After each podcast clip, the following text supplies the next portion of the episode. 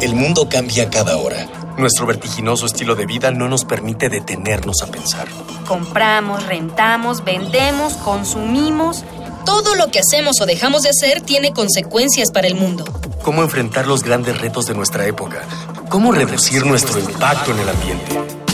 El Programa Universitario de Estrategias para la Sustentabilidad, pues, y Radio UNAM presentan Ambiente Puma.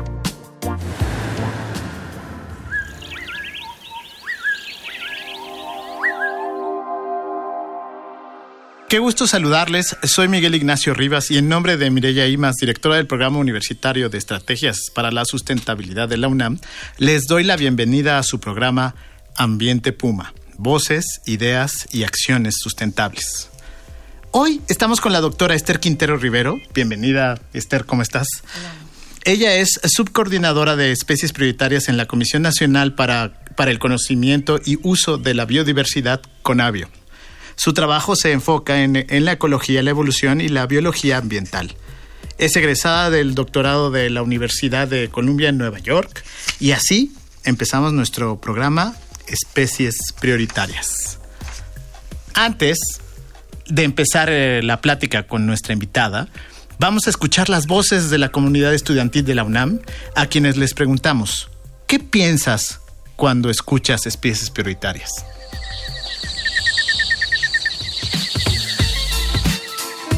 ¿Qué piensas cuando escuchas especie prioritaria?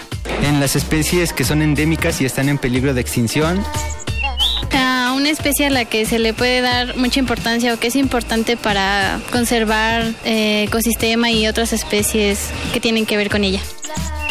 Yo creo que tiene que ver con la falta de conciencia de la población. No medimos la cantidad de biodiversidad que tenemos ni la importancia que tiene para nosotros. Creo que tiene que ver con una especie que si sobrevive o si la mantenemos viva, este, puede ayudar a conservar mejor el ecosistema. No hay especies prioritarias. Todas las especies tienen una función y una razón de ser y el por qué están aquí, ¿no? Desde las bacterias y los hongos que descomponen la materia orgánica, que pasan a las plantas, que hacen la fotosíntesis, que alimenta a los organismos este, heterótrofos como nosotros, y a la vez nosotros también vamos a nutrir de nuevo este ciclo que es una especie que es importante para la cadena y que sin ella pues se podría perder el equilibrio.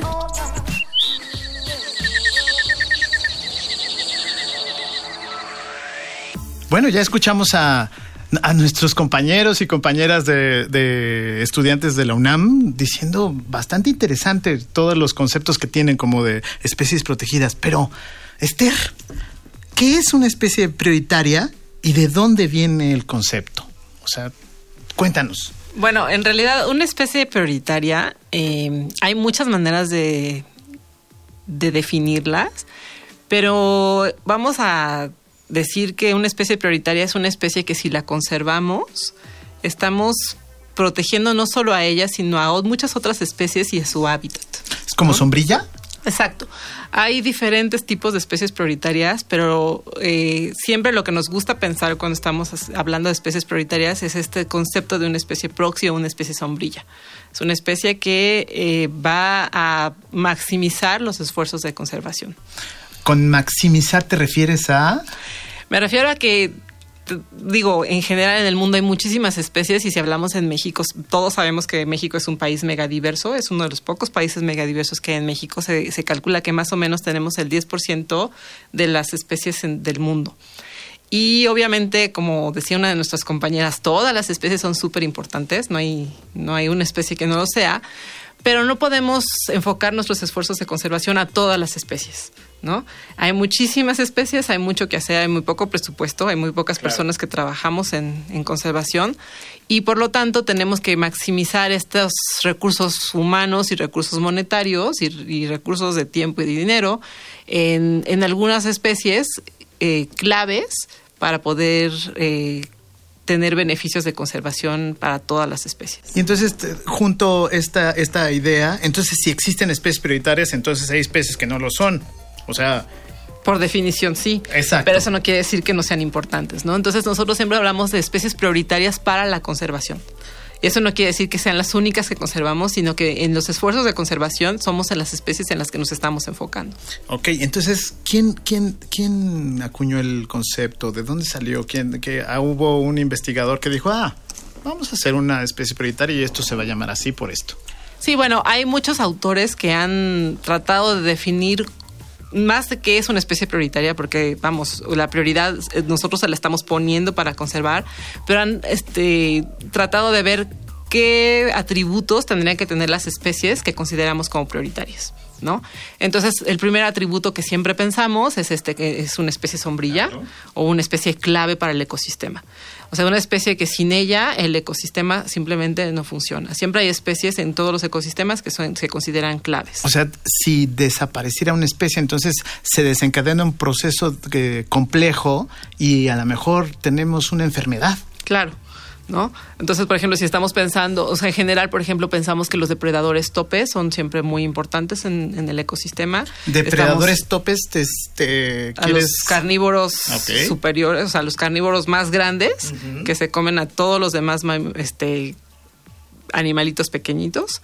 Eh, o medianos. Entonces esos son depredadores muy importantes porque si no están ellos, empieza a haber una, un, boom de especies de tamaño mediano que, que empiezan a sobreexplotar eh, los recursos, sobre todo de, eh, de, plantas. Y Por eso es importante el jaguar. claro.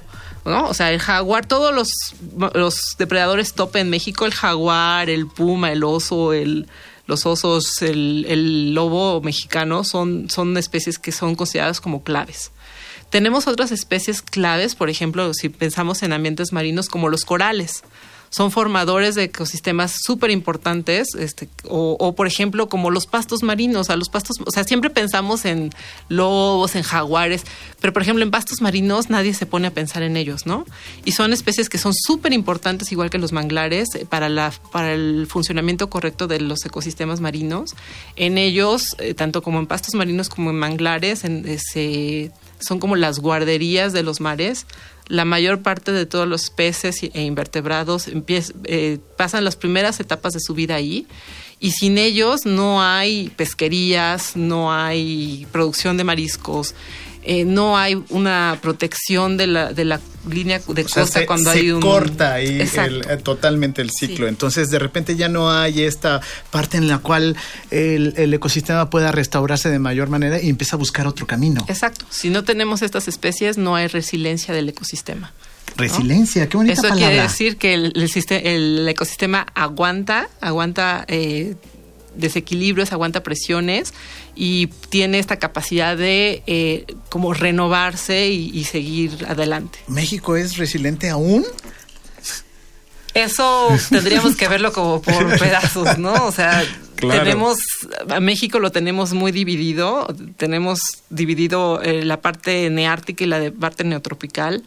La parte neártica en México está muy degradada, pero tiene una mejor resiliencia y la parte neotropical está totalmente devastada y tiene una neotropical sur toda la parte sur de México neártica. en la parte norte perfecto. Muy bien. ¿Por, por, qué, ¿Por, qué, hay tantas especies en, peligro de extinción? Y ahí te voy a dejar para, para que contestemos en, en, el siguiente bloque, pero antes les preguntaría a mis compañeros de, y compañeras que nos escuchan, ¿qué les parece? Envíenos sus, sus comentarios, nos interesa mucho su opinión.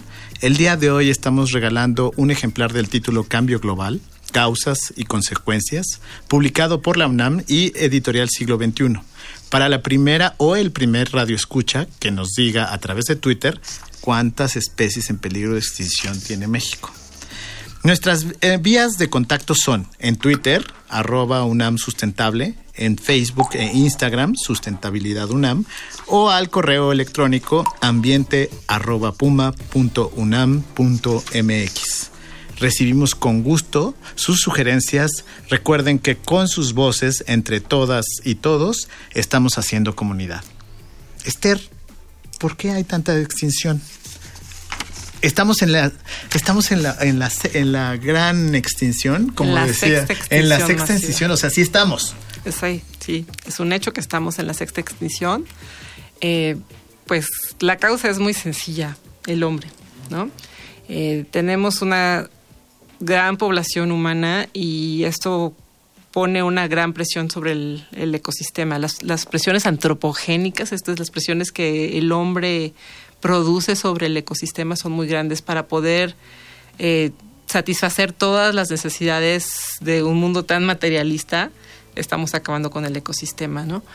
Podemos decir que las, la mayor parte de las especies están en peligro por eh, la, la deforestación, o sea, por la pérdida de hábitat, o sea, esto, esto causa deforestación y causa eh, fragmentación de los hábitats también por la sobreexplotación sobre las mismas especies, ¿no? Hay muchas especies que se sobreexplotan, por ejemplo, en el mar es muy, o sea, lo podemos ver muy fácilmente, ¿no? tenemos una sobreexplotación de pesquerías bárbara o tenemos una sobreexplotación de, de, recursos forestales para ¿Y cómo maderas pescan, y demás. ¿no? Y cómo pescan y cómo talan. O sea, las redes, aparte de la vaquita marina que se las llevan entre las redes, las, el, la deforestación que se echan exactamente todo, ¿no? Sí, muchas veces se, se deforesta todo el bosque tropical, por por ejemplo, para tener pastizales y poder tener ganado para producir carne barata, ¿no?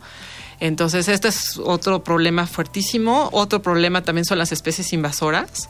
Eh, las especies invasoras son todas estas especies que, que, no son nativas, que se traen ya sea de manera eh, voluntaria o de manera accidental.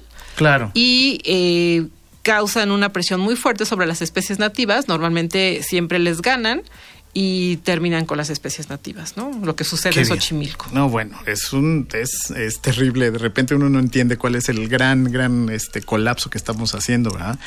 Para vamos a cerrar esta primera parte de la charla con una última pregunta. Algo en nuestra vida cotidiana, ah, gente de a pie, ¿cómo podemos contribuir a la protección de las especies prioritarias? O sea, tú caminando, o sea, la gente que lava los platos, ¿cómo? ¿Cómo le hacemos? Yo creo que tenemos que tener en cuenta que todas nuestras acciones, todas, cada una de nuestras acciones, desde el momento en que nos levantamos hasta el momento que nos acostamos y desde el momento que ni siquiera estamos conscientes, estamos teniendo un impacto fuerte sobre el medio ambiente, ¿no? Eh, el agua que escogemos para tomar, eh, la ciudad en la que vivimos, la manera en la que nos transportamos, la comida que llevamos a nuestra mesa tiene que ver. Entonces, hay que ser muy conscientes sobre esto, ¿no? O sea, hay que tratar de consumir lo menos cuando no necesitamos. Hay que tratar de ser conscientes de, consumir local. ¿Y cómo es que impacta esto que podamos consumir local, que podamos consumir, este, que caminemos más, que utilicemos la bicicleta, que estemos más? ¿Cómo contribuye a que estas acciones tengan una vaquita marina más? Porque e, e, ese es como el gran, este, la gran dificultad de, percepción de, las personas. En el momento que, por ejemplo, nosotros preferimos comprar una agua embotellada en vez de tomar agua de la llave, estamos contribuyendo a que se gasten eh, eh, combustibles fósiles de manera impresionante para producir el plástico de nuestra agua, para transportar esa agua en camiones y esto hace que eh, hayan emisiones contaminantes que están acabando con los bosques, que están acabando con el bienestar de, todas las especies. Entonces, de ahí la importancia, ¿no? O sea, entre menos carne comemos, tenemos. Muy bien, pues se nos fue rapidísimo. Hemos llegado al final de esta emisión. Le agradezco a la doctora este, María Esther Quintero Rivero, que actualmente es subcoordinadora de especies prioritarias en la Conavio. De igual, de igual forma agradezco la presencia de Miguel Alvarado en la producción, así como a nuestro equipo de educación ambiental y comunicación, Dalia Ayala, Miguel Rivas, Daniela Chirino, Cristian Barroso y Víctor Piña. Esto fue una coproducción de Radio UNAM y el Programa Universitario de Estrategias para la Sustentabilidad con el apoyo de la Dirección General de Divulgación de la Ciencia. Los invitamos el próximo miércoles a las 10 a.m. para que nos acompañen en la segunda parte del programa dedicado a especies prioritarias. Otra manera de ambientar el trabajo y el desayuno. Seguimos reuniendo ideas, voces y acciones sustentables aquí en Ambiente Puma. Hasta la próxima. Una pequeña acción. Un cambio de actitud. Nuevos hábitos. Y nuevas formas de entender y relacionarnos con el mundo. Paso a paso. Aportamos un granito de arena. Para construirnos un futuro. El Programa Universitario de Estrategias para la Sustentabilidad, pues, y Radio UNAM presentaron Ambiente Puma.